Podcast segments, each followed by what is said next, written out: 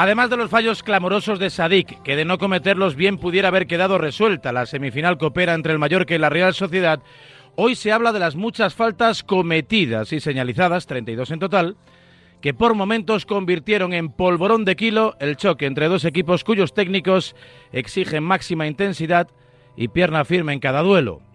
Muñiz Ruiz, el joven colegiado gallego recientemente reconocido con la escarapela FIFA, intentó hacer equilibrio sobre esa delgada línea que divide el fútbol en el que o se sopla el silbato o se grita sigan, sigan. La cuestión es si estamos preparados para un fútbol sin faltas o por el contrario, si ser puntillosos con el reglamento disciplinario es un motivo como otro cualquiera para alejar al aficionado de los estadios ante los pestiños que nos toca tragarnos cada fin de semana. Y es que con apenas 48 horas de margen dos partidos representan este debate. En el derby del Bernabéu, el Real Madrid cometió únicamente seis faltas. Eso sí, reclamó tres penaltis porque pedir cuatro ya hubiera sido demasiado.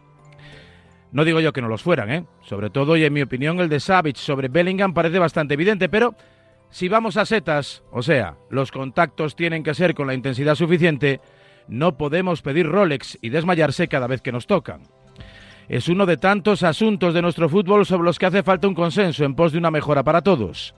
En la liga se pitan más faltas y se enseñan más amarillas y rojas que en ningún otro sitio. Si la media por encuentro resulta a 15 infracciones, ayer se dobló, igualando además las sanciones disciplinarias, 5 amarillas. Un parón de unos 30 segundos entre que se pita y se reanuda el juego cada 3 minutos. Insufrible. Un partido para engordar, porque al final te acabas levantando y yendo a la nevera cada dos por tres. A ver si entre todos somos capaces de adelgazar. Varela dice lo que piensa.